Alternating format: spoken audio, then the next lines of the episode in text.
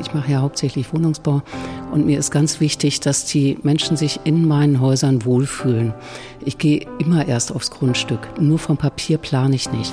Jeder Ort spricht auf eine ganz bestimmte Weise und jeder Ort hat seine Besonderheit und ähm, jeden Ort kann man auch wirklich ganz spannend inszenieren. Diese Berliner Traufhöhe und sich davon mal zu verabschieden und zu sagen, gucken wir uns andere Städte an, gucken wir uns das an, ein kleines Haus mit schrägem Dach, daneben ein hohes Haus. Ne?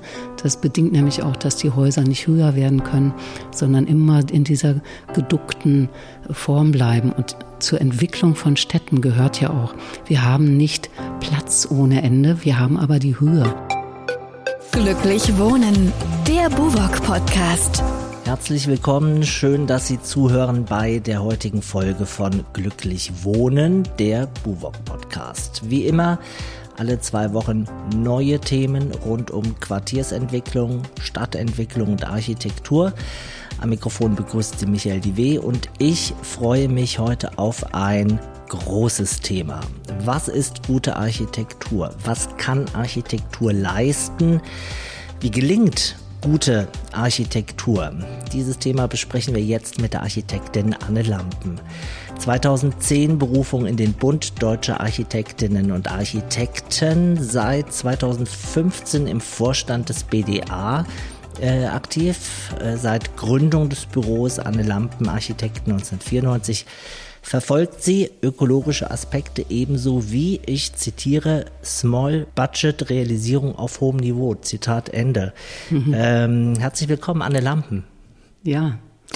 Frau Lampen, wir sind, äh, die, unsere Hörerinnen und Hörer hören es schon ein bisschen an der Akustik. Wir sind heute nicht bei uns äh, im Studio, sondern wir sind äh, mit dem Podcast on Tour. Wir sind bei Ihnen zu Gast, bei den Anne Lampen Architekten.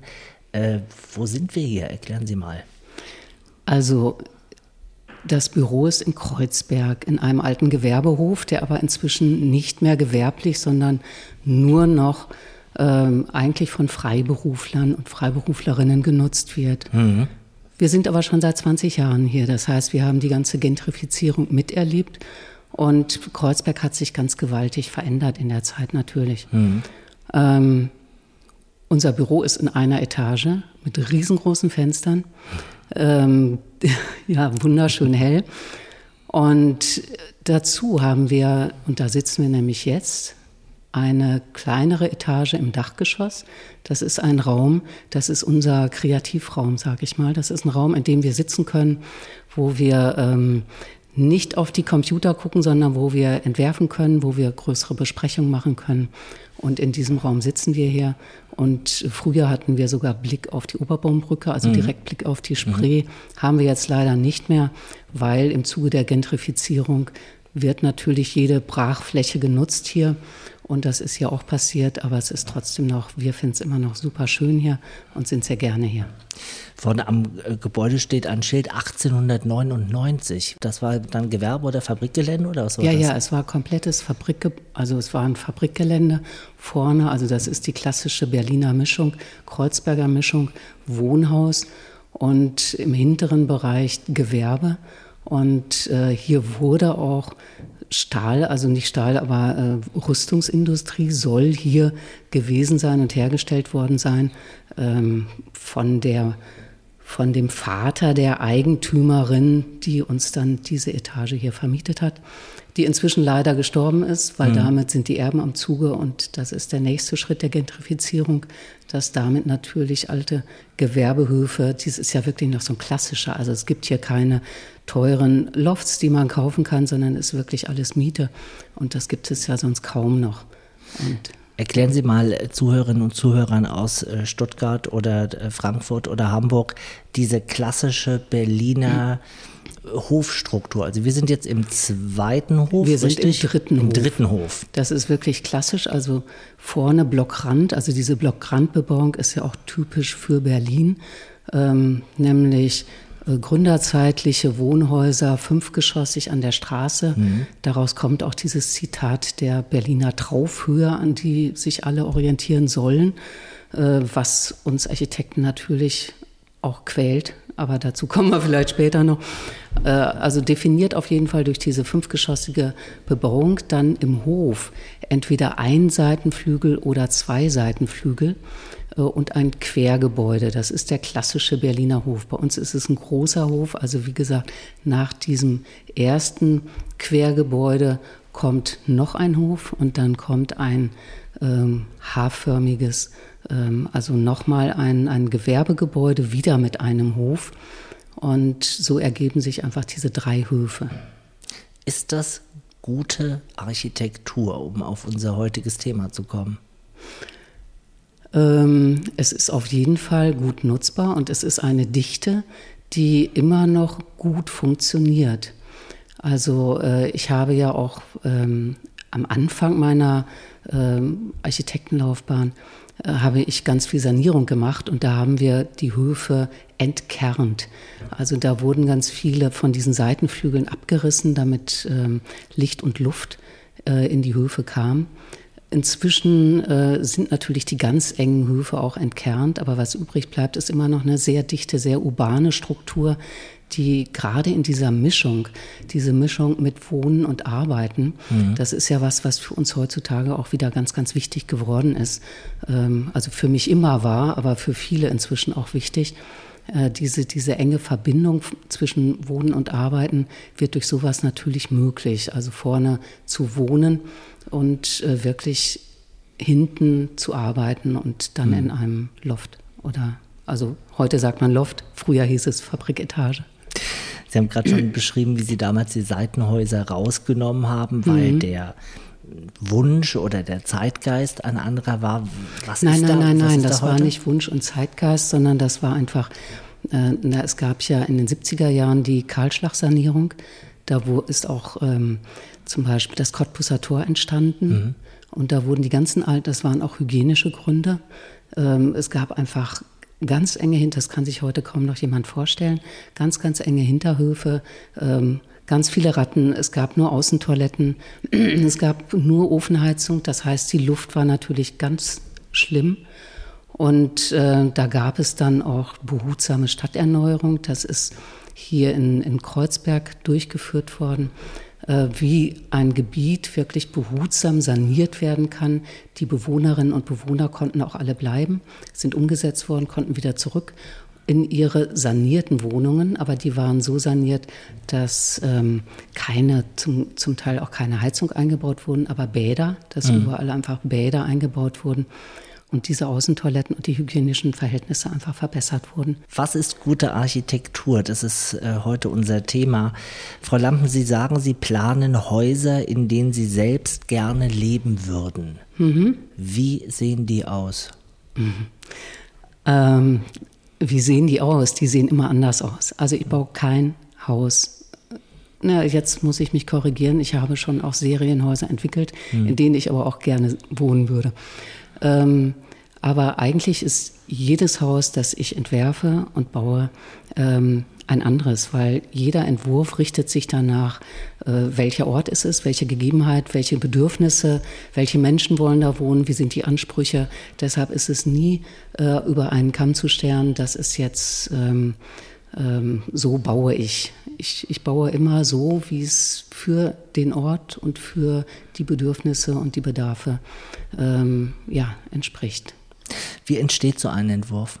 Wenn Sie ein Projekt bekommen, ein Grundstück bekommen, welche Überlegungen, welche Ideen stehen da am Anfang? Plant man das von innen nach außen? Hat man erst eine Idee für die Fassade und wie nähern Sie sich dem Thema? Also ich plane definitiv von innen nach außen. Äh, ich sage, schön können wir dann immer, also schön machen wir sowieso. Mhm. Äh, aber wichtig ist, äh, dass es funktioniert und dass mhm. es wichtig ist für mich, ähm, dass sich die Menschen wohlfühlen. Also ich mache ja hauptsächlich Wohnungsbau und mir ist ganz wichtig, dass die Menschen sich in meinen Häusern wohlfühlen. Ich gehe immer erst aufs Grundstück, sonst kann ich nur vom Papier plane ich nicht. Ich gucke mir das an, ich reise auch dahin und ich stelle mich aufs Grundstück und ich gucke, wie ist die Sonne, wie ist der Blick, wo ist der Blick schön, wo ist der Blick nicht so schön, weil ich meine, das interessiert natürlich bei, bei einer großen Ausnutzung, kann man da nicht so wählerisch sein, bei kleineren Objekten auf jeden Fall. Ähm, also da muss man dann auch differenzieren, was da möglich ist. Aber ich versuche immer, äh, die nicht so schönen Sachen auszublenden und die schönen Sachen zu inszenieren, die schönen Blicke zu inszenieren. Und ähm, ja, für mich ist immer wichtig, wie ist der Sonnenstand, wie ist Lärm, wie ist, ähm, wie ist das Grundstück und was, was birgt das Grundstück an Möglichkeiten. Und daraufhin entwickle ich dann die Idee, was ich dort bauen könnte.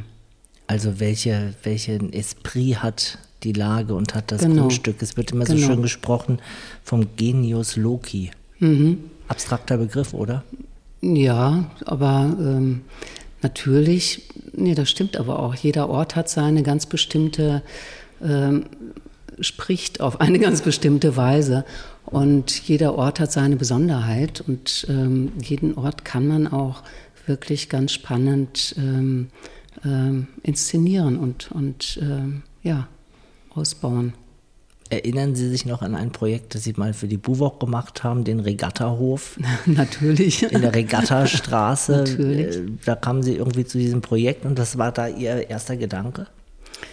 Ähm, mein erster Gedanke war, ähm, ja, ich habe es eigentlich genauso gemacht, dass ich gesagt habe, die Straße ist laut, da ist die Straßenbahn davor. Mhm. Ähm, dann ist es schön, einen Hof zu haben. Ähm, es sollten ja viele Wohnungen, also dadurch, dass äh, die Straße wirklich sehr laut ist, waren dort sehr starke äh, Anforderungen an Schallschutz. Mhm. Und da muss man natürlich gucken, wie kann ich trotzdem Wohnungen machen, die äh, attraktiv sind. Da ist auch noch die Westlage. Also da geht die Sonne unter. Das heißt, man hat Lärm, hat aber trotzdem noch schöne Sonne. Das heißt, ganz auf die Sonne zu verzichten, ist auch schade. Ähm, also auf die Westsonne. Und äh, dann habe ich gedacht, was kann man da machen? Und habe dann ähm, ja, habe dann Treppenhäuser längs reingelegt äh, in die mhm. Fassade, ähm, um möglichst viel Ausrichtung um möglichst viel Ausrichtung mhm. zum Hof zu haben. Und ähm, also da können dann keine durchgesteckten Wohnungen, da habe ich dann viele kleine Wohnungen gemacht, die nach Osten und Süden, Südosten ausgerichtet sind. Und das funktioniert auch super gut, ne? diese kleinen Wohnungen da. Und in den Ecken habe ich immer größere Wohnungen gemacht, die durchgesteckt sind und die auch wirklich was von der schönen Westsonne noch mitbekommen. Insgesamt ist da wirklich eine schöne Mischung von unterschiedlichen Wohnungen entstanden.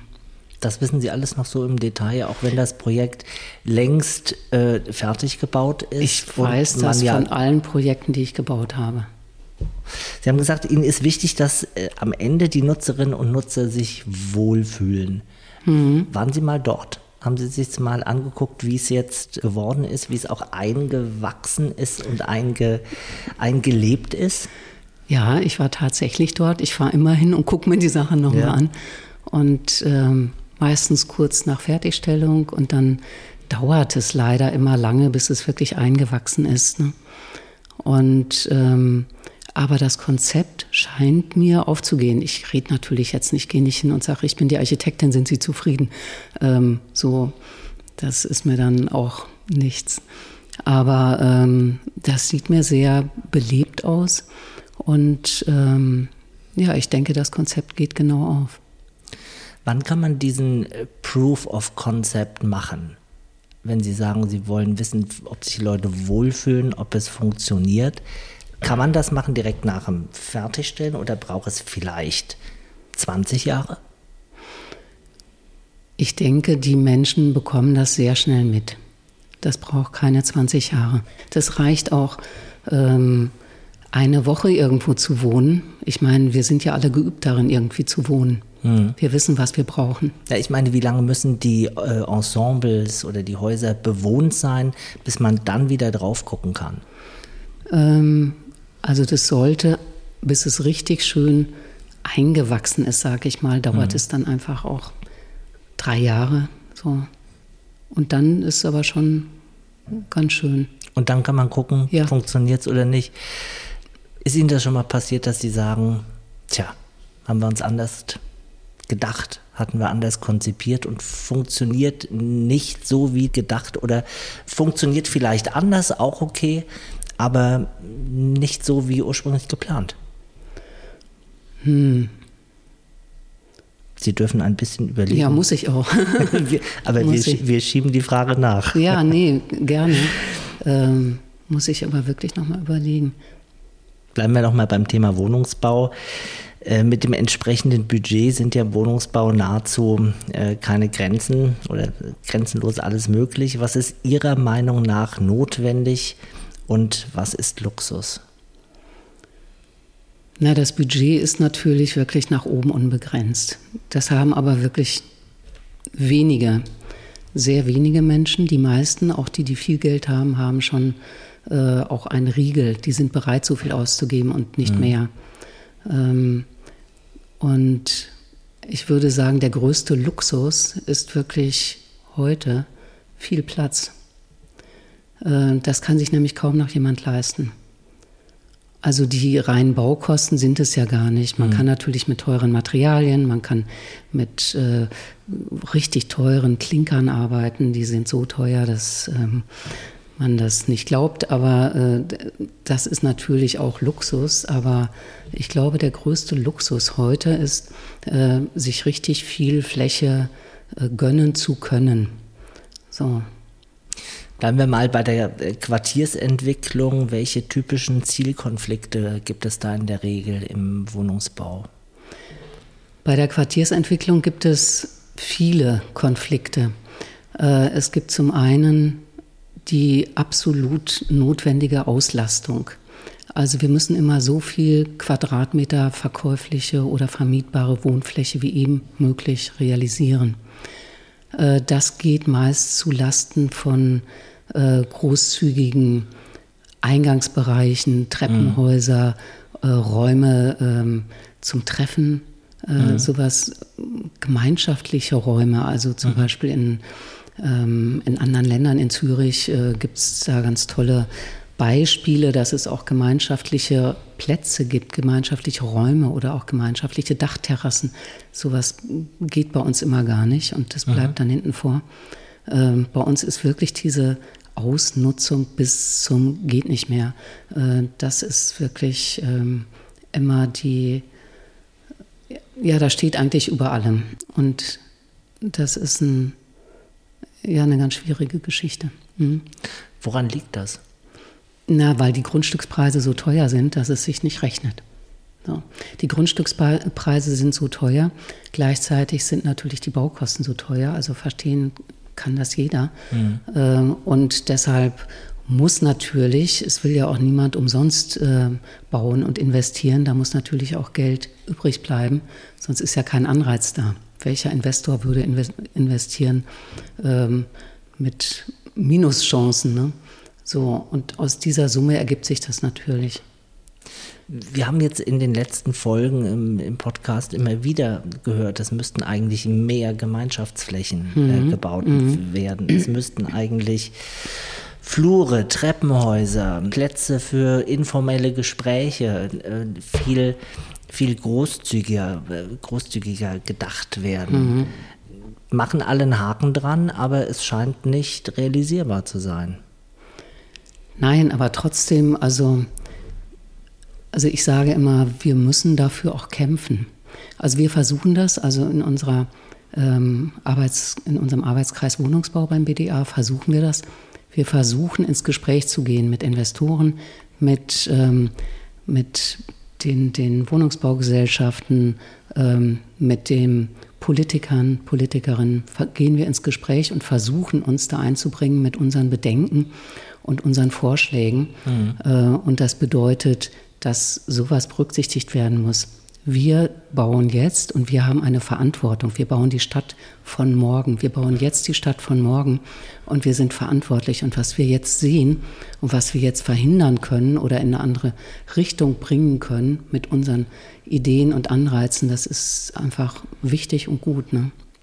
Wir können nicht hinterher sagen, oh, wer hat das gebaut? Wir waren beteiligt wir als Architektinnen und Architekten. Und deshalb finde ich, haben wir da eine große Verantwortung. Aber ist es nicht immer so, dass äh, eine aktuelle Generation nur 40, 50 Jahre zurückschaut und sich fragt, äh, wie konnte man das damals bauen? Also momentan ist es eher so, dass zurückgeschaut wird und es heißt, äh, wow, das war da möglich. Welche Ära also, meinen Sie da? In, naja, zum Beispiel, was vor zehn Jahren noch möglich war im Wohnungsbau, das geht jetzt schon nicht mehr, weil einfach die Auflagen immer höher werden, ähm, effektiv und kostengünstig zu bauen. In diesem Arbeitskreis Wohnungsbau des BDA mhm. verfolgen Sie genau dieses Thema. Was ist gute Architektur? Ja. Wie kriegen wir das hin? Äh, und mit ja, äh, und ja, mit welchen Partnern? Was sind Ihre Antworten darauf? Also unsere Antworten darauf sind, ähm, na, dass eigentlich von Anfang an bei der Verteilung von Grundstücken schon auch ein, ein bestimmtes Kriterium. Also es gibt diese Konzeptverfahren, dass, dass sowas mit äh, verbunden werden müsste, dass, dass eine Vergabe von Grundstücken verbunden wird mit Auflagen, die entweder der Gemeinschaft nochmal zugutekommt oder äh, einer guten Architektur in Bezug auf ähm, gute Materialien ähm, oder in Bezug auf ähm, ja, gute Grundrissgestaltung. Gute Grundrissgestaltung sind ja auch, dass es nicht nur für ähm, die klassische Kleinfamilie zugeschnitten ist, sondern dass es wirklich, wir haben einfach ähm, eine Gesellschaft im Wandel und da muss einfach die Architektur reagieren. Es gibt nicht nur Vater, Mutter, Kind, es gibt alle möglichen äh, Lebensgemeinschaften und äh, das muss berücksichtigt werden. Es muss berücksichtigt werden, dass es Platz gibt zum äh, Arbeiten und zum, zum Wohnen und Arbeiten. Nicht nur in solchen Gewerbehöfen, wie wir jetzt in diesem alten sind, mhm. sondern ähm, dass es auch Möglichkeiten gibt, äh, in der Wohnung, äh, das haben wir jetzt alle in der Pandemie auch mitbekommen, wie wichtig es ist, äh, Homeoffice, kleine Homeoffice-Plätze zu haben. Es gibt zum Beispiel äh, dieses halbe Zimmer. Mhm. Das dürfen wir ja offiziell auch gar nicht mehr bauen, weil halbe Zimmer gelten nicht. Ein halbes Zimmer ist super, weil ein halbes Zimmer natürlich wieder Möglichkeit gibt für flexible Nutzung. Ne? Und ähm, ja, das sind so ein, so ein, paar Geschichten. Oder Dachgeschosse. Also bei den Dachgeschossen äh, Dachbegrünung. Wir brauchen mehr Grün in der Stadt. Und äh, es gibt Bezirke, die absolut ablehnen, dass Dachgärten entstehen, auch wenn die Investoren das möchten. Das wird nicht genehmigt. Und das sind so festgefahrene Sachen, ähm, da muss man gegen angehen. Weil Sie sagten, das halbe Zimmer, das mhm. ist ja ein ganz spannendes Beispiel. Ja wo man sagt, Architektur reflektiert ein bisschen gesellschaftliche Strömungen, andere Bedürfnisse von Menschen, die die Objekte nutzen. Das ist jetzt ein Ergebnis nach Corona oder von Corona. Anderes Homeoffice und der Wunsch, sich bei aller Offenheit doch mal ein bisschen zurückziehen zu können. Wer muss dieses halbe Zimmer genehmigen? Sind das die Bauträger, die sagen müssen, jawohl, Frau Lampen, planen Sie es bitte? Ist das eine behördliche Frage, eine Genehmigungsfrage? Genehmigungsfähig ist das. Es ist natürlich dann bei äh, Förderung, wir haben ja auch viel geförderten Wohnungsbau und bei den Förderungen zählt die, also die Förderkriterien sind sehr, sehr eng und die müssten eigentlich auch aufgeweitet werden was da noch runterfallen kann. Die Privaten können ja entscheiden. Mhm. Die können entscheiden, finden wir gut, kleines mhm. Zimmer äh, wird von uns akzeptiert. Also äh, baurechtlich ist es kein Thema. Äh, das sind wirklich ähm, ja, Förderrichtlinien. Und da Und würde dann das halbe Zimmer nicht funktionieren? Das würde, es zählt nicht, es soll immer eine Dreizimmerwohnung dann entstehen und nicht eine 2,5. Ne? Bleiben wir bei dem anderen Beispiel, was Sie sagten, äh, veränderte Nutzungsbedürfnisse. Es ändern sich Lebensmodelle, es gibt äh, bunte Familien, in welchen Konstellationen auch immer. Was ist darauf die Antwort von guter Architektur und wer müsste das auf die Spur bringen? Also die Antwort ist ähm, zum Beispiel ähm, nutzungsneutrale Räume zu schaffen. Also nicht Wohnungen so zuzuschneiden, dass ganz klar ist, das wird jetzt das Elternschlafzimmer und das wird das Kinderschlafzimmer, sondern äh, so, dass die Räume gleichwertig sind und dass es möglich ist, dass dort auch ähm, äh, also zwei jeweils ein Zimmer nutzen oder äh, auch kleine Wohngemeinschaften entstehen können. Mhm. Ähm, das wird ja auch meiner Einschätzung nach immer mehr werden.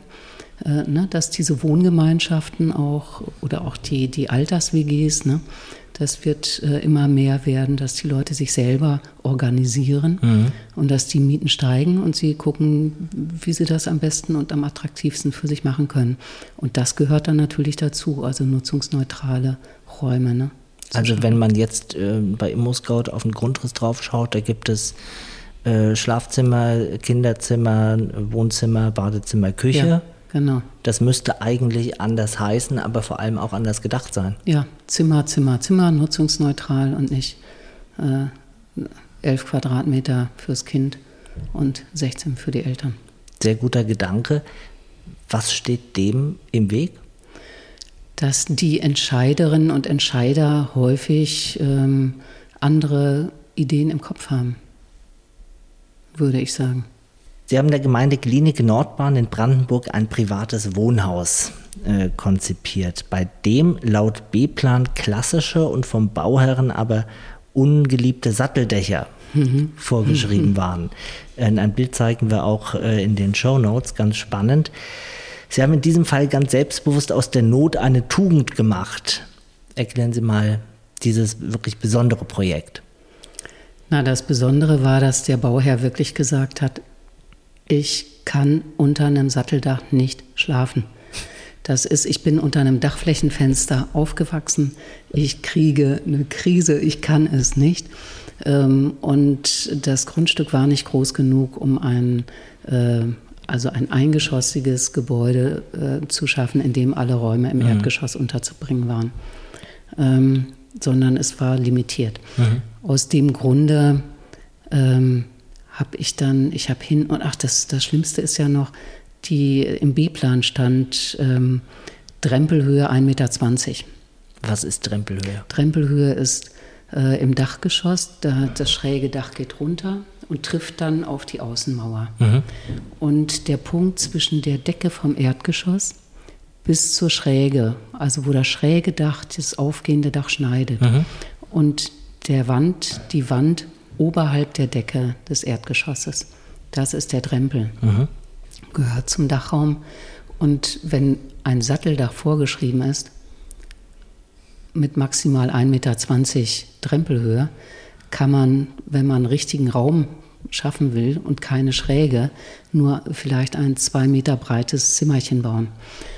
Und ähm, aus dem Grunde, das war wirklich, ich habe da rumprobiert ohne Ende und dann hatte ich Irgendwann ähm, habe ich versucht, den First schräg zu legen. Also nicht mittig, sondern wirklich schräg und habe gesagt, wer sagt denn, dass die, äh, der höchste Punkt, ähm, also diese 1,20 Meter, ähm, die, die kann ich ja eliminieren. Und dann habe ich das so definiert, dass zwei Seitenwände eigentlich äh, die Fassade definieren. Mhm. Und das schräge Dach, was runtergeht, schneidet die aufgehende Wand bei Null. Das heißt, ich habe überhaupt keinen Drempel. Ich habe null Drempel. Und dann habe ich noch zwei Gauben reingemacht. Flache, große Gauben, die sie mir erstaunlicherweise genehmigt haben. Und dadurch habe ich geschafft, äh, wirklich ein super gut nutzbares Dachgeschoss ohne eine einzige Schräge zu bauen. Mhm. Ähm, und damit bin ich dann erstmal zu, zum Bauamt. Und die haben gesagt, haben sie noch nie gesehen, geht nicht. Dann habe ich gesagt, ich bin hartnäckig. Ja, dann bin ich zum, dann bin ich äh, zu den Architekten, die den B-Plan gemacht haben. Die haben gesagt, hm, geht nicht.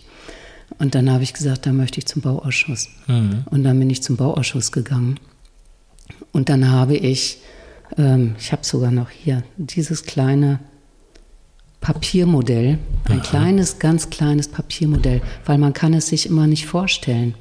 Das habe ich mitgebracht und habe denen das gezeigt und dann habe ich denen das gegeben. Und dann haben die das rumgereicht, dieses kleine, ganz zarte Papiermodell wo sie ja, Origami-mäßig, wo sie dann sehen konnten, was ich meine damit. Mhm. Und äh, dann haben sie sich das immer ganz vorsichtig weiter in die, gegeben auf die Hand und äh, landeten dann bei einer ganz strengen Frau, die wirklich ganz streng guckte, die die Stirn krauste und dann sagte, also, mir fällt nur eins dazu ein. Schade, dass mir das nicht eingefallen ist. das war einfach so toll und der dann ja und dann löste sich die Spannung und alle haben gelacht und der Bürgermeister hat gesagt, er findet das eine tolle Idee und er ist ganz stolz darauf und ja. freut sich auf dieses Haus. So. Und mittlerweile ist es vielfach prämiert, glaube ja, ich. Ja, ja, das ist ganz häufig veröffentlicht und prämiert worden. Hm. Und Sie waren auch noch mal dort und haben den äh, mit dem Nutzer ja, gesprochen, ja, hoffe habe ich. ich, natürlich. Und der kann auch ja, gut da drin schlafen. Ja, der kann super gut schlafen. Also wir hören, es gibt äh, B-Pläne, es gibt Zwänge, es gibt Vorschriften wie Traufhöhen äh, etc. Das gibt es in Berlin und äh, anderswo. Fühlen Sie sich dadurch eingeschränkt und äh, sollten vielleicht Vorschriften dahingehend gelockert werden? Ja, auf jeden Fall. Also ich denke, was eine ganz also einschränkende Wirkung hat, ist diese Berliner Traufhöhe. Das ist, ähm, wenn wir uns andere Städte angucken, mhm. dann existiert das auch so nicht, äh, dass wirklich ein Haus und eine Dachschräge an die andere geht. Also wenn ich zum Beispiel äh, ein schräges Dach habe, dann das Schlimmste, was bei der Stadtplanung immer kommt, ist, da sehe ich ja das Dreieck, wenn ich ein, ein Flachdach zum Beispiel, ne, wenn ich ein fünfgeschossiges Haus mit einem schrägen Dach ist mhm. der Nachbar und ich mache ein fünfgeschossiges Haus mit einem zurückgesetzten Staffelgeschoss und einer Terrasse vorne, äh, dann ist natürlich die, das Dreieck zu sehen, äh, ne, wo die beiden Gebäude sich überschneiden. Und das ist, das geht nicht. Das lernen die anscheinend bei mm, allen Stadtplanungsämtern, dass es nicht geht mit dem Dreieck, mhm. mit dem Sichtbaren, sondern es muss eine durchgehende Traufkante sein. Und ähm, das ist ein Festhalten an, äh, ich denke, das ist noch ein Festhalten aus alten mhm. IBA-Zeiten, aus den 80er Jahren. Äh, das kam von Gustav Hämer, äh, der hat die IBA hier, die Altbau-IBA gemacht. Das war immer ein, ein Spruch, also diese, diese Berliner Traufhöhe und sich davon mal zu verabschieden und zu sagen, gucken wir uns andere Städte an, gucken wir uns das an, ein kleines Haus mit schrägem Dach, daneben ein hohes Haus. Ne?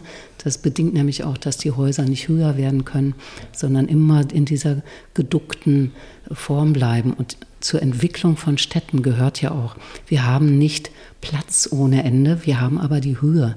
Und wenn wir höher bauen können, dann entsteht ein ganz lebendiges Stadtbild, das noch kombiniert mit, mit begrünten Dächern, wo Dachgärten oben sind mhm. äh, und, und wirklich höheren Häusern.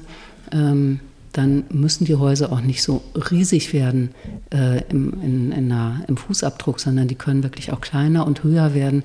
Es kann genauso viel äh, oder noch mehr Fläche realisiert werden, ähm, ohne dass es Einschränkungen gibt. Ne? Machen Sie mal einen Vorschlag in Berlin. Wo könnten äh, Hochhäuser entstehen? Es gibt ja jetzt schon einige, die entstehen am Alexanderplatz. Wo wäre noch Luft nach oben? Mm, also es gibt viele Stellen, wo sowas entstehen könnte. Ähm, also viele Brachen würden sich auch, würden sich auch wirklich dafür eignen. Mhm. Ähm, es ist auch möglich, also jetzt zwischen so eine Gründerzeitzeile äh, mit dem Hochhaus, das ist schon, aber da könnte auf jeden Fall auch was Höheres dazu. Oder wenigstens auch ähm, Verdichtung an den Ecken, dass da die Ecken höher gebaut mhm. werden und dass damit auch wirklich in die Dachlandschaft ein bisschen Leben kommt und nicht immer alles so auf einer Ebene, auf einer Höhe abgeschnitten wird. Was ist gute Architektur? Heute unser Thema mit äh, Anne Lampen von den Anne Lampen Architekten. Diese Frage, was ist gute Architektur, würden ja offensichtlich Leute in der Stadtplanung ganz anders äh, beantworten, oder? Ja, ich sag mal, ob sie das grundsätzlich anders beantworten würden, weiß ich gar nicht mal. Ähm, ich glaube nur, dass die an bestimmten, äh, an bestimmten Sachen festhaken. Also es gibt das Diktat Traufhöhe und das wird eingehalten. So. Und es gibt natürlich B-Pläne und im, also Bebauungspläne und im Bebauungsplan ist festgeschrieben, das darf gebaut werden, das darf nicht gebaut werden. Also die Bebauungspläne geben das auch vor. Deshalb sind denen häufig auch die, die Hände gebunden. Die können nicht einfach sagen, hier, ich Stadtplanungsamt finde es super, machen Sie hier ein Hochhaus. Das können die auch nicht so, das überschreitet mhm. die Kompetenzen. Deshalb würde ich nicht sagen, die ähm, sind jetzt, sehen gute Architektur grundsätzlich anders. Ich denke, dass der Anspruch an gute Architektur, der bedeutet ja auch Umgang mit äh, guten Materialien. Mhm. Also gute Architektur ist nachhaltig. Gute Architektur muss lange halten, muss robust sein. Eine gute Fassade äh, muss robust sein insofern, dass die lange äh, als schön auch empfunden wird. Also jetzt eine Fassade zu machen, die äh, nach zwei Jahren geschmäcklerisch äh, äh, nicht mehr, die man nicht mehr sehen kann, das ist keine gute Architektur, sondern die Nachhaltigkeit ist sowohl in den, wie gesagt, in den Materialien, dass es langlebige Materialien sind, die nicht schnell kaputt gehen, die, die auch die Wertschöpfungskette erfüllen, also wirklich Nachhaltigkeit. Ähm, dass, dass wirklich auch Dämmmaterialien oder wirklich massives Mauerwerk, äh, sowas ist nachhaltig, dass man sich Gedanken macht, wie wird das auch später mal entsorgt, wie lange kann das stehen bleiben. Also diese schnell und billig also hochgezogen, äh, das ergibt keine gute Architektur. Das meine ich auch damit, dass es nicht alleine die Fassade ist. Die Fassade ist ein Teil, die muss wirklich auf lange Zeit auch äh, eigentlich schön sein. Und Schönheit, äh, schöne Fassaden, das ist auch keine Geschmackssache, sondern das empfinden Menschen auch, äh, auch ganz unterschiedliche Menschen empfinden das als schön. Kleine Kinder schon, die sehen genau, was ist jetzt angenehm, was gefällt mhm. mir. Und ähm, das kann man dann, ja, die, die wissen genau, ich fühle mich hier wohl dieses Haus ist schön, dieses Quartier ist schön, da ist ein schöner Platz. Das Kind guckt auch nicht nur auf den Spielplatz, sondern das sieht auch, mit, sieht auch, das ist ein Platz, da fühle ich mich wohl. Da ist ein Quartier entstanden, da fühle ich mich wohl. Und zu den Quartieren gehört ja auch, dass die lebendig sind, also dass, die, dass da Leben passieren kann, dass es nicht nur Schlafstädte sind, sondern dass äh, die Erdgeschosszonen, das ist bei uns auch ein Thema, was kann mit den Erdgeschosszonen passieren. Ähm, ne, was ist, wenn die zu Wohnzwecken genutzt werden oder auch als Ateliers genutzt werden mhm. können, als Büros? Was ist mit dem Wohnen und Arbeiten, dass man wirklich die richtig lebendig nutzt und ähm, ja, oder auch ein, ein, kleines Gewerbe da noch mit reinbringen könnte, ne? Ein leises. Wo stehen wir da heute? Sie haben gerade schon gesagt, was die Flächenausnutzung angeht, war es vor zehn Jahren fast ein bisschen entspannter. Mhm. Jetzt haben wir einen anderen Umgang mit Fläche, wir haben andere Kosten. Im Wohnungsbau haben wir den Faktor Geschwindigkeit. Es muss schnell mhm. viel Wohnraum entstehen. Wie ist Ihr äh, Befund? Wie gut ist das, was heute gebaut wird? Ist es besser als vor 20 Jahren? Nein, äh, nein, ist es definitiv nicht, weil es wird immer, ähm, ja, dadurch, dass die Baupreise steigen, wird das Bauen oder die Notwendigkeit, immer günstiger zu bauen, ähm, immer ja, wichtiger. Und deshalb wird häufig an Materialien gespart, äh, an denen vor zehn Jahren noch nicht gespart wurde. So. Wir haben vor zehn Jahren äh, Wohnungsbauten realisieren können, auch im geförderten Mietwohnungsbau. Äh, das ist überhaupt nicht mehr drin. Ich habe Maisonette-Wohnungen für städtische Wohnungsbaugesellschaften gemacht mit Lufträumen und Parkett. Ja, ist, ist so. Ähm, also die waren jetzt nicht im geförderten, aber trotzdem im Mietwohnungsbau. Ne? Mhm. Ähm, und sowas geht gar nicht mehr. Also das können die gar nicht mehr leisten. Ne? Machen Sie uns ein bisschen Hoffnung. Wo gibt es international vielleicht die Entwicklung, wo man sagen kann, da sehen Sie mit großer Freude hin oder da sieht auch äh, der BDA mit großer Freude hin und sagt, das ist bei allen Restriktionen eine gute Lösung für existierende, überall existierende Zielkonflikte. Also ganz, naja, Vorreiter ist da wirklich die Schweiz. Die haben aber die nordischen Länder haben auch richtig gute Projekte. So. Und die Schweiz ist da, ähm, ist da natürlich ganz toll, weil die auch ähm, ganz viel gemeinschaftlich genutzte Projekte haben. Das ist in der Schweiz ist alles teuer. Die Leute haben mehr Geld. Da kann man auch sagen, die können sich das leisten. Aber in der Schweiz werden Projekte realisiert, äh, die wir wirklich als Vorzeigeprojekte empfinden. Ne? Und auch anderer Umgang mit Baustoffen, zum ja, Beispiel mit ja, Baustoff Holz. Ja, ne? ja. Mhm. Wir haben kürzlich einen Architekturspaziergang hier durch Berlin gemacht, durch äh, Berlin Mitte. Äh, da haben wir auch das von Ihnen konzipierte Holzhaus in der kleinen Rosenthaler Straße kennengelernt. Ähm, welche Rolle spielt für Sie der Rohstoff Holz? Immerhin ja ein Baustoff, der äh, für herausragendes Wohnklima sorgt. Ne? Hm. Also ich liebe Holz. Ich baue super gerne mit Holz und auch schon sehr, sehr lange. Ähm, also ich versuche auch immer zu überzeugen, äh, dass Holz besser ist und dass, dass, wir das doch mal mit Holz probieren sollten. Äh, Holz ist tatsächlich etwas teurer und das ist der Grund, warum das häufig dann doch nicht dazu kommt. Ähm, was ich natürlich viel versuche auch, ist ähm, Holzhybridbauweise, also mhm. mit äh, tragenden Decken in, mit Betondecken und Treppenhäusern und äh, mit, also mit Holz und Zellulose Fassaden. Und damit habe ich sehr gute Erfahrungen. Das ist einfach ein ganz tolles Raumklima. Also diese Holzkonstruktion mit Zellulose, das ist äh, vom Feuchterhaushalt her, von der Wärmedämmung her, vom Schall, ähm, also ein ganz tolles Material und ganz tolle Materialien. Und das mache ich sehr gerne und viel. Also wir bauen jetzt eine, eine ganze Siedlung mhm. ähm, in Holzbauweise. Ne? Gibt es umgekehrt äh, Baustoffe, äh, wo Sie sagen, die sind zwar äh, noch äh, legal, mit denen kann man bauen, würde ich aber eigentlich Abstand von nehmen? Ja, das ist einfach dieses, ähm, na, die, die ganze Wärmedämmindustrie, also diese Polystyroldämmung, äh, die versuche ich auch also wenn ich irgendeinen Einfluss geltend machen kann, verbaue ich die nicht, ähm, weil die also von der Nachhaltigkeit so ja einfach das verrottet nicht das Zeug.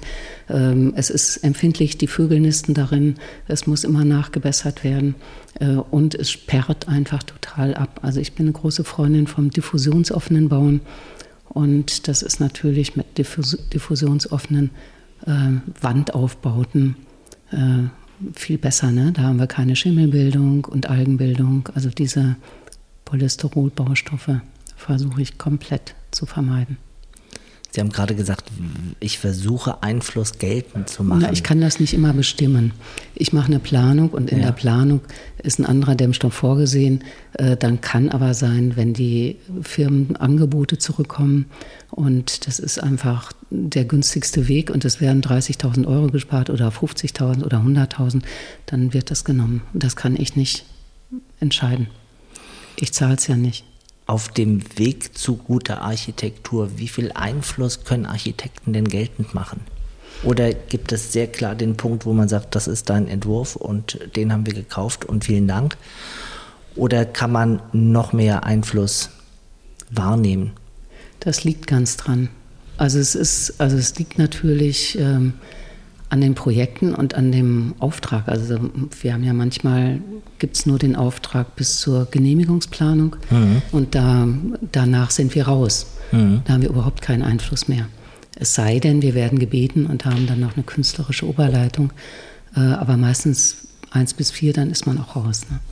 Oder wir äh, sind weiter beauftragt und planen natürlich auch äh, die Aufbauten und die, die ganze Detailplanung. Ähm, und sind die ganze Zeit über noch mit im Projekt, dann können wir Einfluss nehmen. Und wir haben ja auch Projekte, wo wir auch die Bauleitung mitmachen. Da mhm. kann man natürlich noch größeren Einfluss nehmen. So. Was ist Ihnen lieber als Architektin? Äh, Nur Entwurf oder möglichst begleiten bis zum Schluss? Äh, also lieber ist mir nur Entwurf weil wir sind auch so aufgestellt im Büro. Im Büro selbst haben wir keine Bauleitung. Wir nehmen uns Bauleiter dazu. Kleine Büros, große Büros, ganz große Büros, je nachdem, was für Projekte das sind. Und ähm, das ist, ich habe das früher gemacht, da hatte ich auch Bauleitung. Das ist aber wirklich ähm, sehr haftungsträchtig. Und ähm, na, da brauche ich Leute, die richtig Ahnung haben. Und deshalb nehme ich die mit ins Boot meistens ähm, als Fremdbüros, die dann, mit denen ich aber vertraut bin und die, die man schon lange kennt, ähm, die dann auch für ihren Part gerade stehen. Mhm. Das macht es einfacher. Wenn wir jetzt mal uns die verschiedenen Auftraggeberinnen und Auftraggeber äh, anschauen, was ist da sozusagen der perfekte Auftraggebende für ein Architekturbüro? Abgesehen vom Budget vielleicht. ähm, na, perfekt ist, ähm, wenn die Person äh, schon bestimmte, also wenn die klar ist, wenn sie weiß, was sie will und wenn sie entscheidungsfreudig ist. Wenn äh, Entscheidungen schnell, ja, daran liegt einfach ganz viel, dass die Person, die muss zuhören können, mhm. äh, sie muss, äh, ja, mit der muss ich diskutieren können, muss ich sagen können, das finde ich besser und aus dem und dem Grunde. Und die muss auch bereit sein, äh, meinem Rat dann zu folgen. Wobei, wenn die Person dann sagt, ja, sie hat aber aus den und den Gründen, findet sie das und das besser, dann ist das auch okay, aber es muss diskutiert werden. Und ähm, ja, es gehört einfach Vertrauen und Offenheit dazu. Muss diskutiert werden, Vertrauen und Offenheit.